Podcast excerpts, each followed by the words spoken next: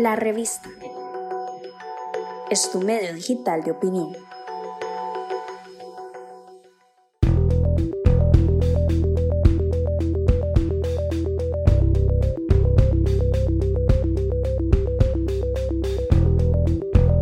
El 19 de mayo se cumplió el 125 aniversario de la muerte en combate de José Martí, el gran patriota, el revolucionario, el intelectual y líder de la causa de la independencia de Cuba, representante del alma nacional latinoamericana, multifacético en su vida, desde el hombre de las letras al hombre de las armas, desde el poeta al organizador partidario y del ejército libertario, desde el pensador reposado y masón al conspirador revolucionario activo.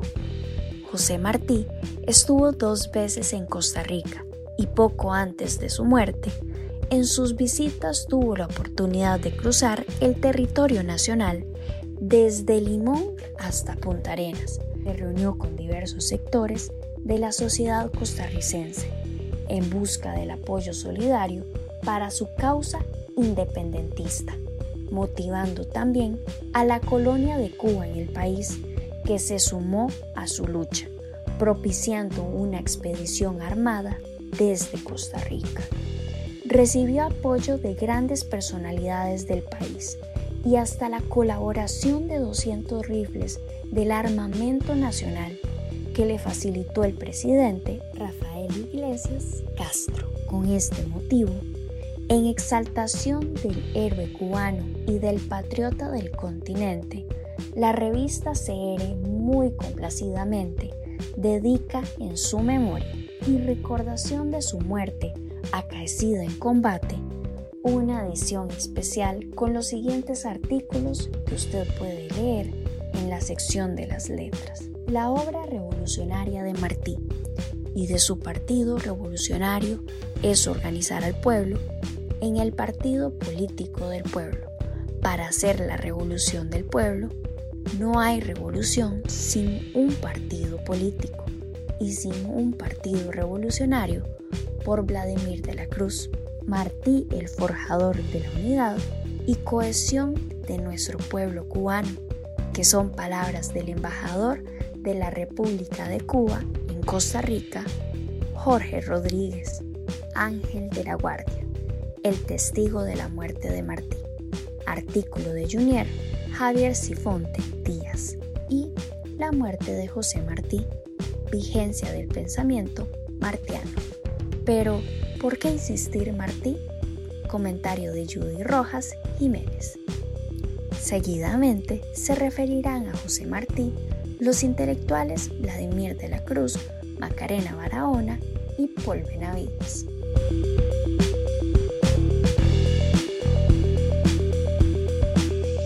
José Martí quizás es una de las personalidades más importantes de todo el continente americano. Intenso, activo, intelectual profundo, escritor, poeta, narrador, periodista, abogado, masón. Desde joven se vinculó a las preocupaciones por la independencia de Cuba. A los 15 años prácticamente le tocó vivir el periodo de la guerra de los 10 años, el inicio de esa guerra y poquito tiempo después el periodo de la llamada Guerra Chiquita también en Cuba. Viajó a Venezuela, estuvo en Guatemala, en México, en Uruguay, en Costa Rica llegó dos ocasiones, en Estados Unidos. Participó intensamente de distintas actividades periodísticas, intelectuales, contribuyó escribiendo en periódicos, se vinculó a partidos políticos en el siglo XIX en México, en Honduras y en otros lugares, en Guatemala, trabajó, en fin, una vida riquísima, miembro de la masonería de Cuba también. Y aquí en Costa Rica, cuando vino, fue recibido por la Logia Masónica de Costa Rica. Fue nombrado corresponsal de la Academia Ciencias y Bellas Artes del Salvador. En fin, tiene una vida impresionantemente activa en la década de 1890 con más fuerza se vincula a la lucha política por la liberación de Cuba y Puerto Rico y constituye en 1892 el Partido Revolucionario Cubano, que en Costa Rica tuvo secciones de apoyo, de solidaridad. Aquí estaba la colonia también cubana, en la cual estaba Antonio Maceo, otro de los grandes próceres de la independencia de Cuba. En 1893 y en 1894, Martí hizo visitas a Costa Rica. En dos ocasiones estuvo aquí en Costa Rica. Venía de República Dominicana y de Haití y en Costa Rica. El 30 de junio de 1893 por primera vez visitó Costa Rica. Se desplazó hacia San José. Ahí se reunió con el líder político, con el gran prócer también de la independencia, con Antonio Maceo. El 2 de julio se le ofreció un gran recibimiento nacional con un almuerzo en aquella época en el Gran Hotel que quedaba frente al Palacio Nacional y se reunió con el periodista Pio Víquez con quien mantuvo una correspondencia. Visitó Cartago eh, el 7 de julio, dio una conferencia en la Escuela de Derecho, invitado por la Asociación de Estudiantes, a la cual asistieron más de 400 personas.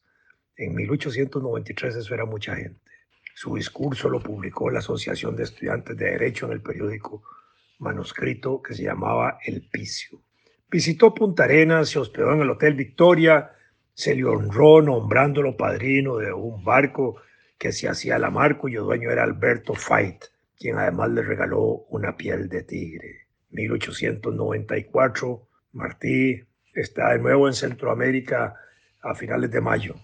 Vuelve a Costa Rica 5 de junio llega a Puerto Limón, el 7 está en San José, el 11 está en Punta Arenas de donde sale el 18, obligado a quedarse allí unos días, donde redactó un artículo verdaderamente precioso que describe actividades sociales de Punta Arenas durante esos días en que forzadamente tuvo que quedarse aquí antes de partir. Mantuvo reuniones secretas con los cubanos Maceo y Crombart y con otros costarricenses ligados al movimiento masónico con el fin de lograr el apoyo para su lucha y propiciar una expedición armada desde Costa Rica que se preparó para 1895.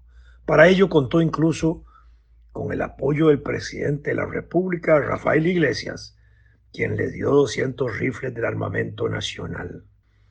Así Martí tenía una intensa actividad política, creó el Partido Revolucionario Cubano y con el, partido también desarrolló el ejército, un brazo militar, una organización política que entendía que tenía que tener un brazo militar para defender militarmente los espacios que políticamente iban librando. En 1895, el 24, eh, en 1895, el 19 de mayo, un domingo, en un enfrentamiento con los españoles, cayó mortalmente herido un balazo en la mandíbula, el pecho y el mundo. Fue enterrado en Santiago de Cuba el 27 de mayo. Su cuerpo descansa en el nicho número 134 de la galería sur del cementerio de Santa Ifigenia. El 24 de febrero de 1907 los restos mortales de Martí fueron trasladados a otro cementerio. Y, el y en septiembre de 1947 se volvieron a trasladar provisionalmente al retablo de los héroes y el 30 de junio de 1951, de nuevo en un nuevo mausoleo fueron inhumados. Martí, patriota, revolucionario, organizador de partido político que luchaba por la independencia y con las armas por la libertad de Cuba. La revista ha dedicado un número especial a Martí en el 125 aniversario de su fallecimiento en combate. Los invitamos a leerlo, lo van a disfrutar.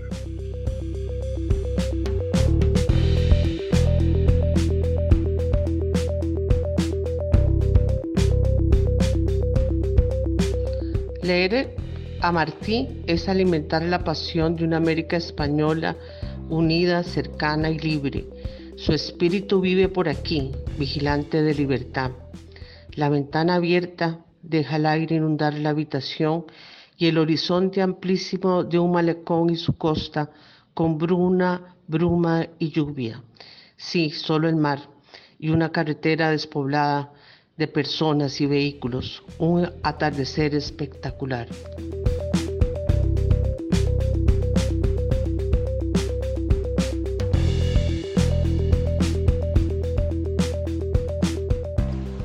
La revista conmemora los 125 años de la muerte del periodista, escritor, político, ensayista y gran poeta cubano José Martí, muerto en la batalla de Dos Ríos, cerca de Palma Soriano, en Cuba. José Martí fue fundador del Partido Revolucionario de Cuba, que organizó la guerra de independencia de ese país, la guerra necesaria, como la han llamado eh, algunos historiadores.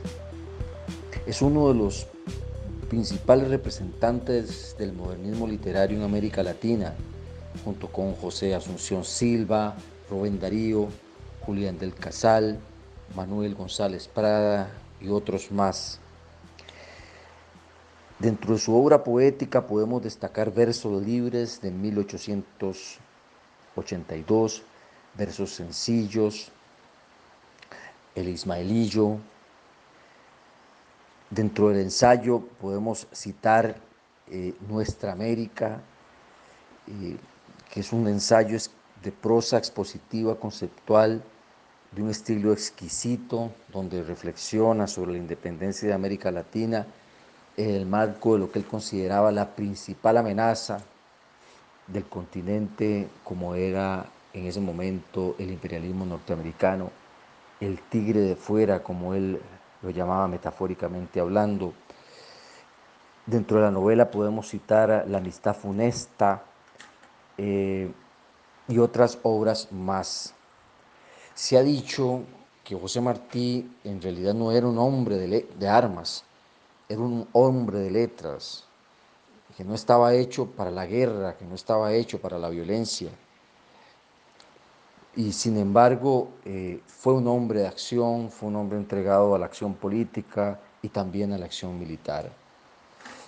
Esa pasión, esa entrega solo puede explicarse por su profundo amor a Cuba por su profundo amor no solo a Cuba, sino a esto que llamaba nuestra América, este compendio de países eh, eh,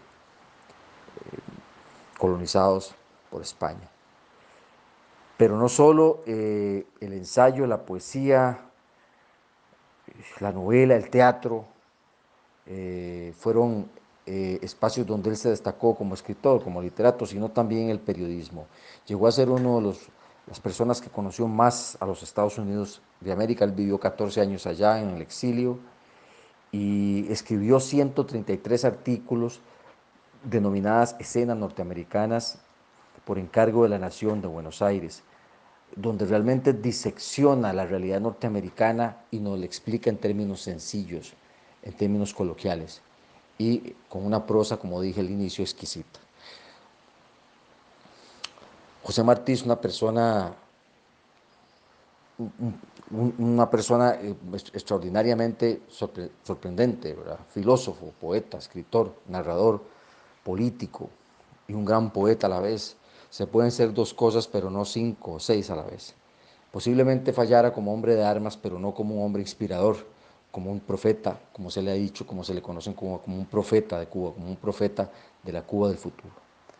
Quiero leerles eh, un poema para terminar. Famoso poema es una especie de himno o símbolo, donde se, muestra ese José Martí profundamente eh, amoroso, un hombre con una gran vocación de paz y de perdón. Cultivo una rosa blanca que pertenece a su libro Versos Sencillos de 1891. Cultivo una rosa blanca en junio como en enero para el amigo sincero que me da su mano franca y para el cruel que arrebata el corazón con que vivo. Cardo ni oruga cultivo, cultivo una rosa blanca.